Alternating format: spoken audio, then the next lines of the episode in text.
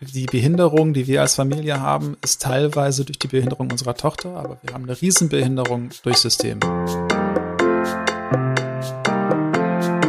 Hi und herzlich willkommen zu Gastfamilie, dem Familienpodcast von DM Glückskind. Ich bin Ella und hier spreche ich mit spannenden Gästen über ihre persönliche Familiengeschichte, um zu zeigen, was Familie alles sein kann. Vielfältig, herausfordernd und wunderschön. Gastfamilie wird präsentiert von Penaten Natursanft, der neuen natürlichen Babypflege von Penaten.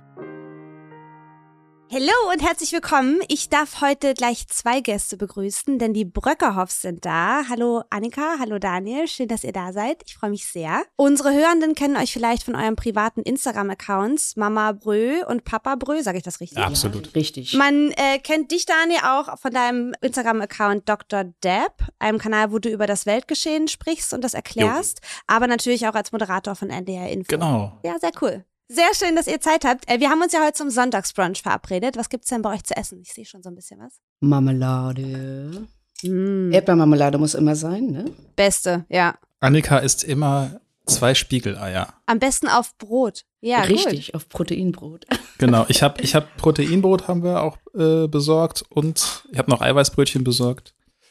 Oh, lecker. Und äh, was haben wir noch? Ein bisschen Kokos-Maracuja-Joghurt. Wie läuft denn so ein typischer Sonntagmorgen bei euch so ab?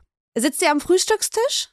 Nein, wir sitzen nicht wirklich. Also wir, bevor wir Kinder hatten, hatten wir so diese wunderbare Idee zu sagen, die Mahlzeiten sind ja das Wichtigste in einer Familie. Ja. Da sitzen alle beieinander, jeder erzählt, wie es ihm geht. Mhm. Endlich einen Moment, Erlebnisse auszutauschen.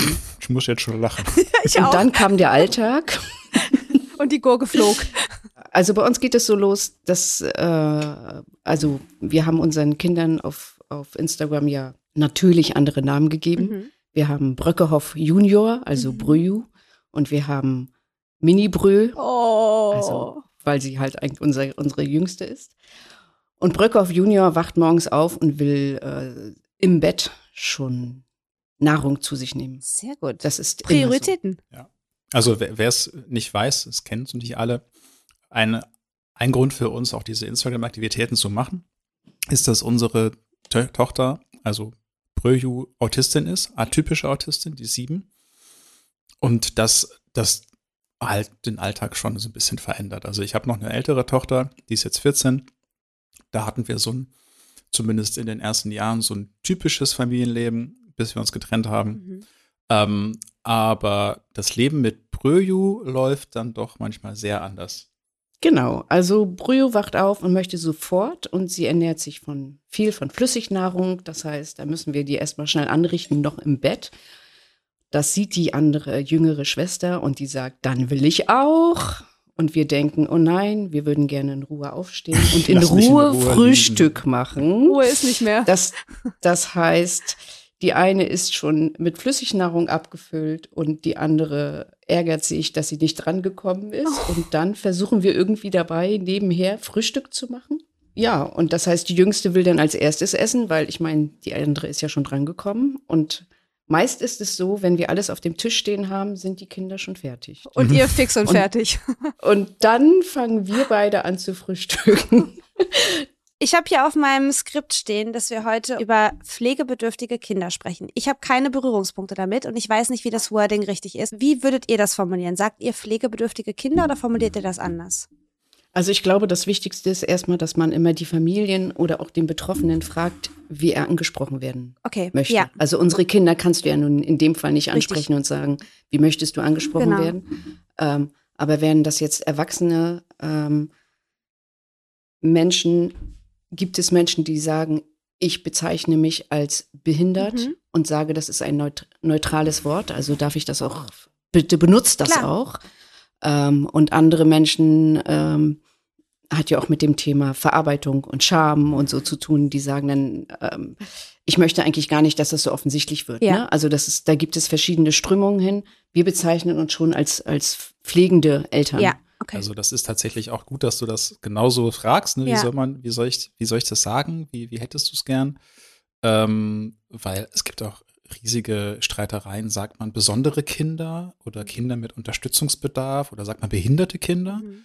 Ähm, wir sagen einfach, unsere Tochter ist Autistin, sie ist ein autistisches Kind. Ihr klärt ja auf euren Instagram-Kanälen auch über das Leben auf, eben mit euren Kindern. Du hast schon in deinem allerersten Post auf deinem Kanal Papa Brö darüber gesprochen und vergleichst da euer Leben mit den Kindern sehr anschaulich mit einer Spülmaschine. Dieses Bild fand ich sehr, sehr cool. Die sich zwar stets bemüht, aber es bleibt immer irgendwas dreckig. Da habe ich mich sehr verstanden gefühlt. Also die Spülmaschine ist aber zu an und am Rande der Überlastung und trotzdem versucht man doch irgendwie was reinzuquetschen. Und es läuft ja irgendwie weiter. Ich finde dieses Bild wirklich sehr, sehr schön. Wie fing dann bei euch so dieses ich sag jetzt mal, Spülmaschinenleben dann an? Also wann war euch klar, dass es, dass eure Tochter Autismus hat?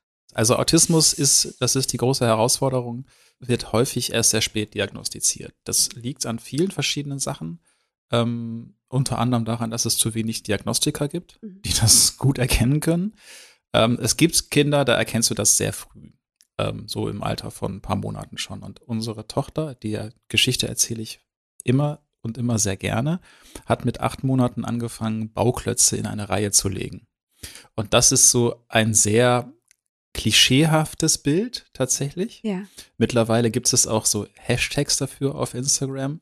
Respect the line. Ja?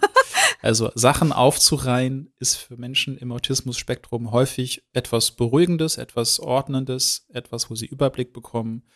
Ähm, und sie hat damit angefangen. Annika schickt mir dieses Foto. Ich war gerade nicht in Hamburg und schrieb, glaube ich, nur dazu. Oh, oh, nein, nicht das jetzt auch noch. Ja, irgendwie so.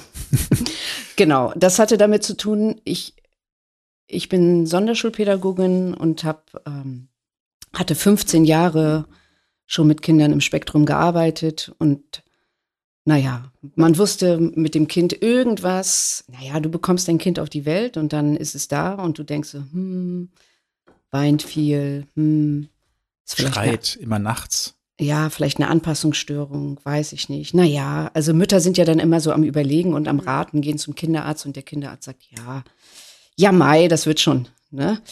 Bleiben Sie mal entspannt und dein Kind weint und weint und du willst es auf den Arm nehmen und es beruhigt sich nicht. Und dann legte sie plötzlich abends diese, diese Reihe und ich dachte so, oh nein, jetzt, also ich schickte das Daniel, der gerade, ähm, du warst in Mainz noch beim ZDF, mhm. ne? Ähm, jetzt, jetzt noch Autismus, wow. Ja, du denkst halt, okay, Schreikinder, die hört irgendwann auf zu schreien. Irgendwann schlafen sie durch. Irgendwann ist es beruhigt und dann ist alles gut in Anführungszeichen. Genau. Und Autismus geht halt nicht weg. Genau, also es ist so, dass die Reise von vielen autistischen Menschen zwar sehr früh beginnt, aber sehr spät erkannt wird. Und ähm, dann immer die Frage ist, wer entdeckt das, wer sieht das und wer nimmt das auch ernst? Weil wenn ein Kind Bauklötze in eine Reihe legt, ist das ja jetzt nicht sofort das Diagnosekriterium zu sagen, ach so, hiermit ist die Diagnose gegeben. Das stimmt natürlich nicht. Da gibt es natürlich viele, viele Faktoren, die mehr dazu führen. Das heißt, auch bei uns war die Reise länger.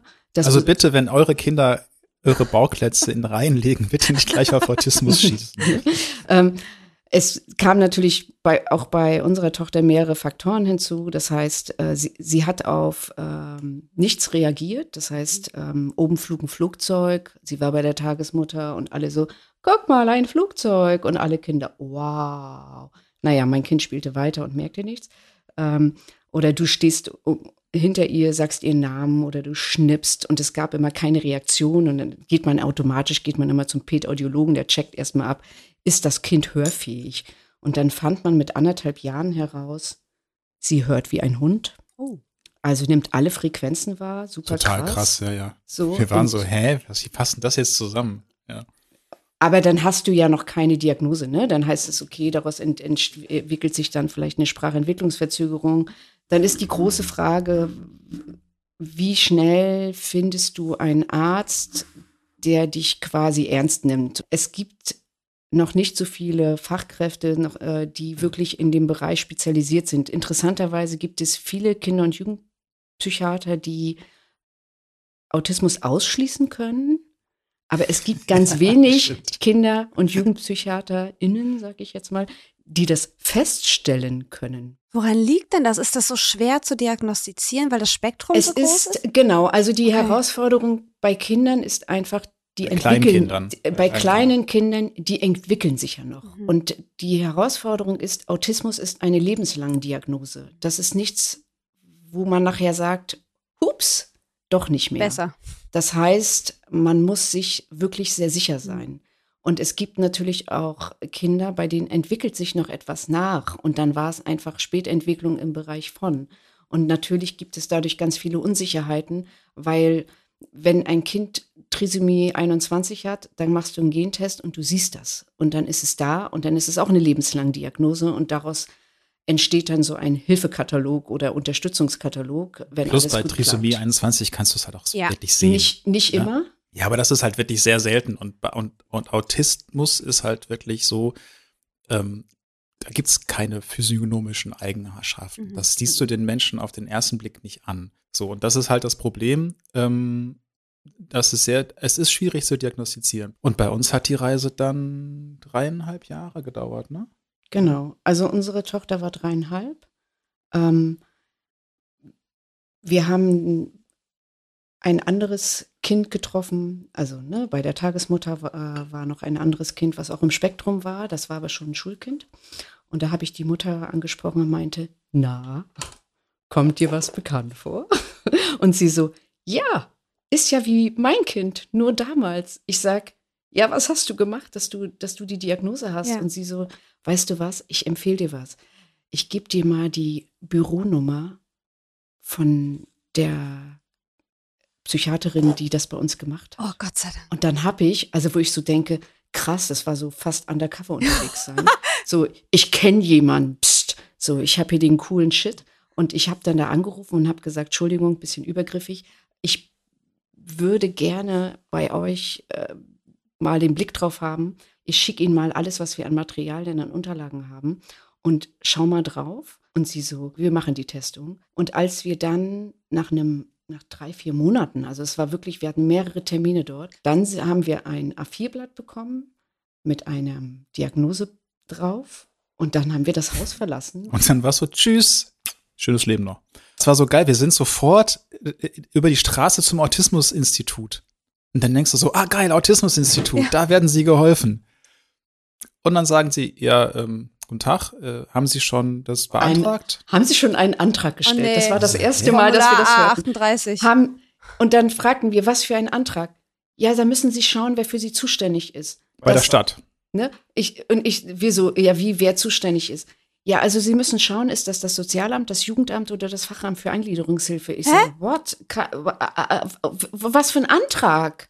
So fing unsere Reise das an. Oh, genau, und, und, und, und, Total. Ja. Und dann, und dann, dann spucken sie dich auch wieder aus. Und dann bist du dann checkst so, okay, ich muss erstmal raus. Das ist eine Maßnahme, das Autismusinstitut, was dann eine Autismustherapie nennt man das. Das lehnen auch manche AutistInnen ab, weil sie sagen, ich muss nicht therapiert werden, aber im Endeffekt sind es Hilfestellungen, wo den Kindern Sachen beigebracht ja. werden. Und ähm, das wird von der Stadt bezahlt. Das ist toll. Aber das wird nicht automatisch von der Stadt bezahlt, wenn du diese Autismusdiagnostik bekommst, sondern du musst das erst beantragen. Und dann äh, musst du das auch wieder rechtfertigen. Genau. Und dann gehst du mit diesem, wenn du es irgendwann bewilligt bekommst, gehst du zurück zum Institut und sagst, ich habe es bewilligt bekommen. Dann sagen die, alles klar, ich schreib sie auf die Liste. So, es ist, ihr könnt das jetzt nicht sehen, liebe äh, ZuhörerInnen. Ella hat, Ella hat riesengroße Telleraugen die ganze Zeit gehabt. Und ist, hat immer nur, hast du schon Nackenstarre vom Kopf? Nee, nee, ich bin, ich finde das so faszinierend, weil ich, wie gesagt, keine Berührungspunkte damit habe. Und das so zu hören, wie langwierig das ist und im Grunde zu sehen, dass ihr so Glück habt, dass du vom Fach bist und dich damit auskennst. Und trotzdem ja, ist nicht nur so das, Ella, du musst ja, du musst ja reinziehen. Wir sind beide gut ausgebildet. Wir sind in der Lage, Gesetzestexte zu lesen und zu verstehen, auch wenn wir keinen Bock dazu haben. Und Annika ist Sonderpädagogin. Ja. Und trotzdem gehen wir auf dem Zahnfleisch und, und sind echt teilweise völlig fertig mit der Welt, weil die Hilfen verweigert werden, weil ähm, du da zwar die Hilfeanspruch hättest, aber du findest niemanden, hm. der das dann macht. Jetzt kommt die Werbung. Verlängere deine Wimpernrealität mit bis zu 36% längeren Wimpern und surrealem Volumen.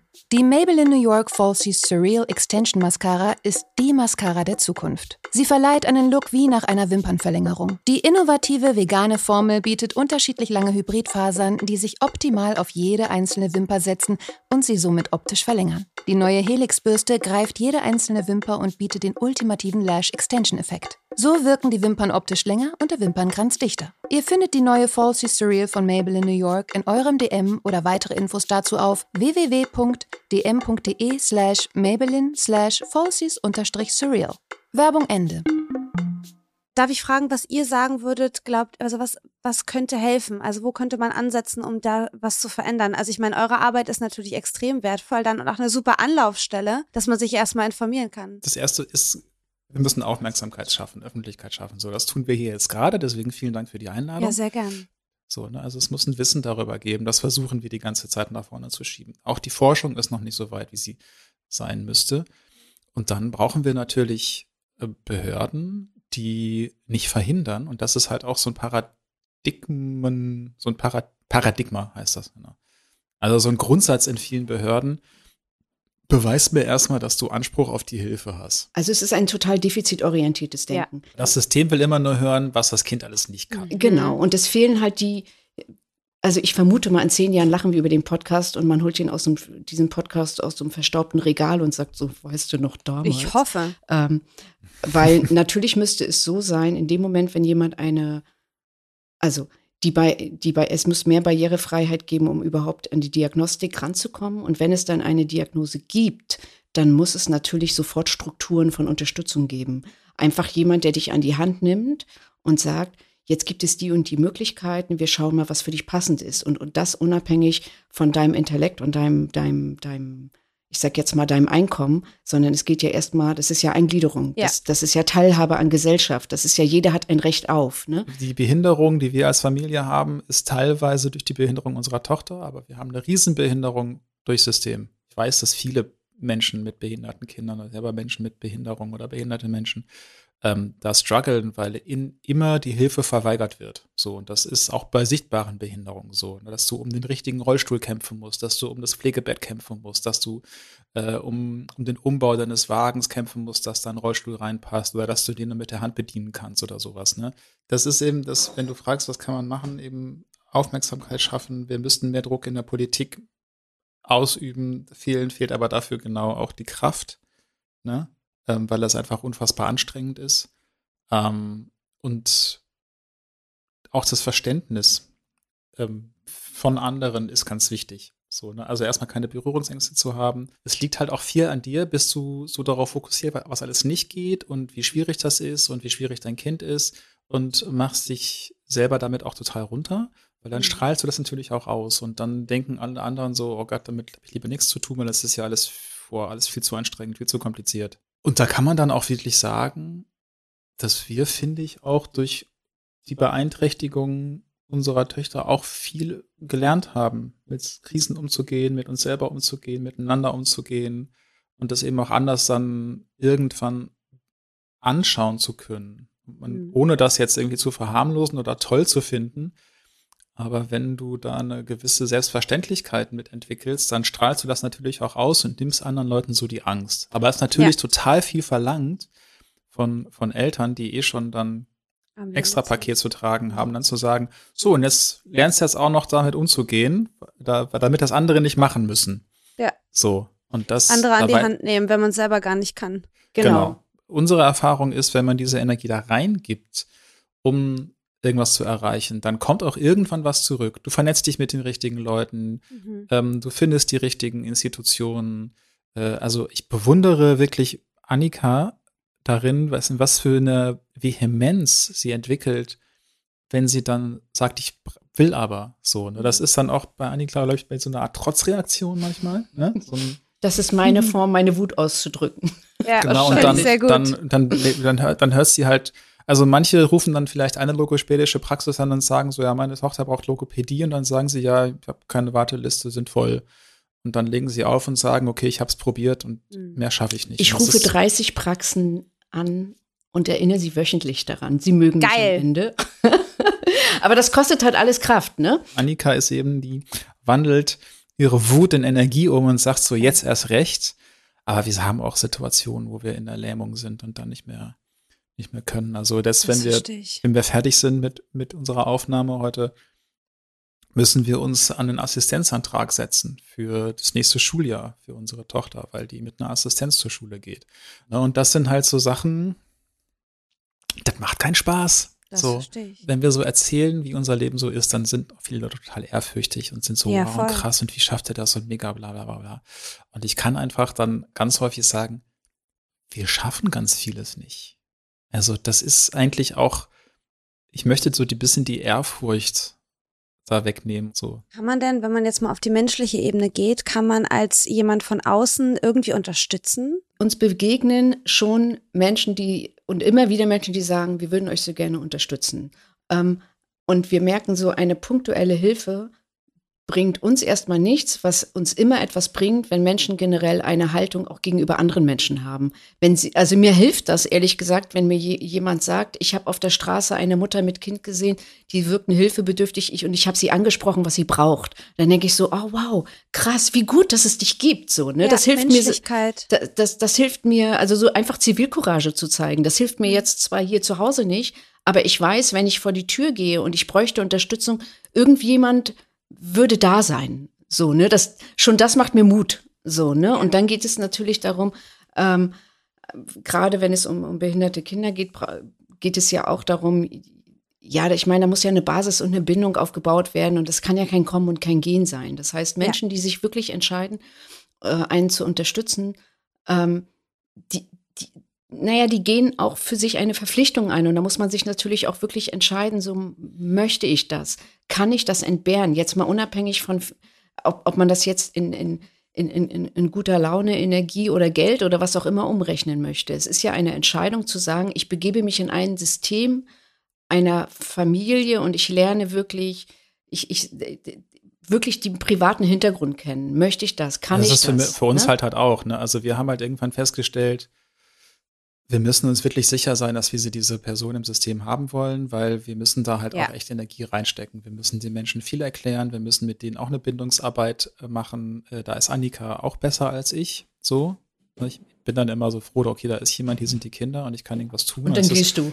Geklärt. Und dann gehe ich und das, ist, das versuche ich auch gerade zu lernen, dass das halt nicht richtig ist, dass das erstmal auch ähm, dass es da auch eine Bindungsarbeit geben muss. So, hm. genau, also, am, am, Ende wollen die ja auch was zurückhaben, was ja, ja. auch menschlich ist. Ne? Also, also ähnlich wie jemand, der sich ehrenamtlich engagiert, dann, dann sagt er, okay, ich will ja nicht nur geben, ich möchte ja auch was bekommen. Ne? Und dann ist natürlich die, es, es ist ja Arbeit mit Menschen. Das heißt, wir sind dann auch beschäftigt, uns um die ja natürlich auch zu kümmern. Also unsere To-Do-Listen sind halt echt krank voll. Mhm. So, ne? Und da dann noch mal die Energie zu finden. Aber ich glaube, das Wichtigste ist, wenn du in deinem Umfeld jemanden hast, und das ist jetzt egal, wie es dem gerade nicht gut geht. Hilfe anbieten ist wichtig, aber dann auch gezielt. Also den mhm. schlimmsten Spruch, glaube ich, ist immer, ruf mich an, wenn du Hilfe brauchst. Oh, ich hasse das. Ich, das hasse ich wahnsinnig. Weil ich das, ich komme aus dem Norden, das ist so, da sagt man immer, wenn jemand das sagt, dann will er eigentlich nicht helfen. Mhm. Wir haben am Ende unserer Folge immer noch so eine kleine Schnellfragerunde, wo ich euch Fragen um die Ohren haue und ihr müsst nicht lange überlegen und könnt einfach nur kurz und knapp antworten. Okay, seid ihr bereit? Yes. Wer von euch ist ordentlicher? Ich. Wer kocht besser? Annika. Ich. ähm, nachmittags eher Tee oder Kaffee? Kaffee. Wobei in, bei dir sagt man Kaffee. Annika Kaffee. Kommt ja. Kaffee. Kaffee. Ja. Von Rügen. Auf der Insel ja, Rügen sagt man Kaffee. Ja, ich komme auch von Rügen übrigens. Echt? Nein, ja, wo kommst du Ich komme aus Stralsund. Na, das ist ja nicht Rügen, das ist ja davor. Ja, Familie hängt aber auch in Rügen, diss mich nicht. Okay, Kuh oder Hafermilch? Hafer. Hafermilch. Annika, du hast das Wochenende für dich. Was würdest du als erstes machen? Überfordert sein und Kaffee trinken. Sehr gut. ähm, Familienurlaub steht an. Eher Stadt oder Land? Immer Land. Immer Land. Hm. Eher Meer oder Berge? Meer. Dir muss ich die Frage nicht stellen. Nee, sorry, ey. Obwohl, wir waren gerade das erste Mal in den Bergen ähm, und mhm. ich fand's, muss ich sagen, ich fand's auch schön. Okay, eine habe ich noch. Vervollständigt den Satz, Familien wie unsere brauchen. Zeit. Zeit. Und Geduld. Ja. Gibt es irgendwas, was ihr Eltern in einer ähnlichen Situation wie eurer mit auf den Weg geben würdet? Vernetzt euch. Mhm. Also tatsächlich sucht die Anlaufstellen von Leuten, die einfach schon ein paar Schritte weiter den Weg gegangen sind Sucht Vereine. Folgt euch auf Instagram. Folgt uns auf Instagram natürlich, Mhm. Papa Brü und Mama Brü mit UE am Ende. Ähm, aber gebt nicht auf. Ihr Lieben, vielen, vielen, vielen, vielen Dank für alles, für das schöne Gespräch.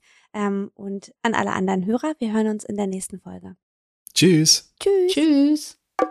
Tschüss.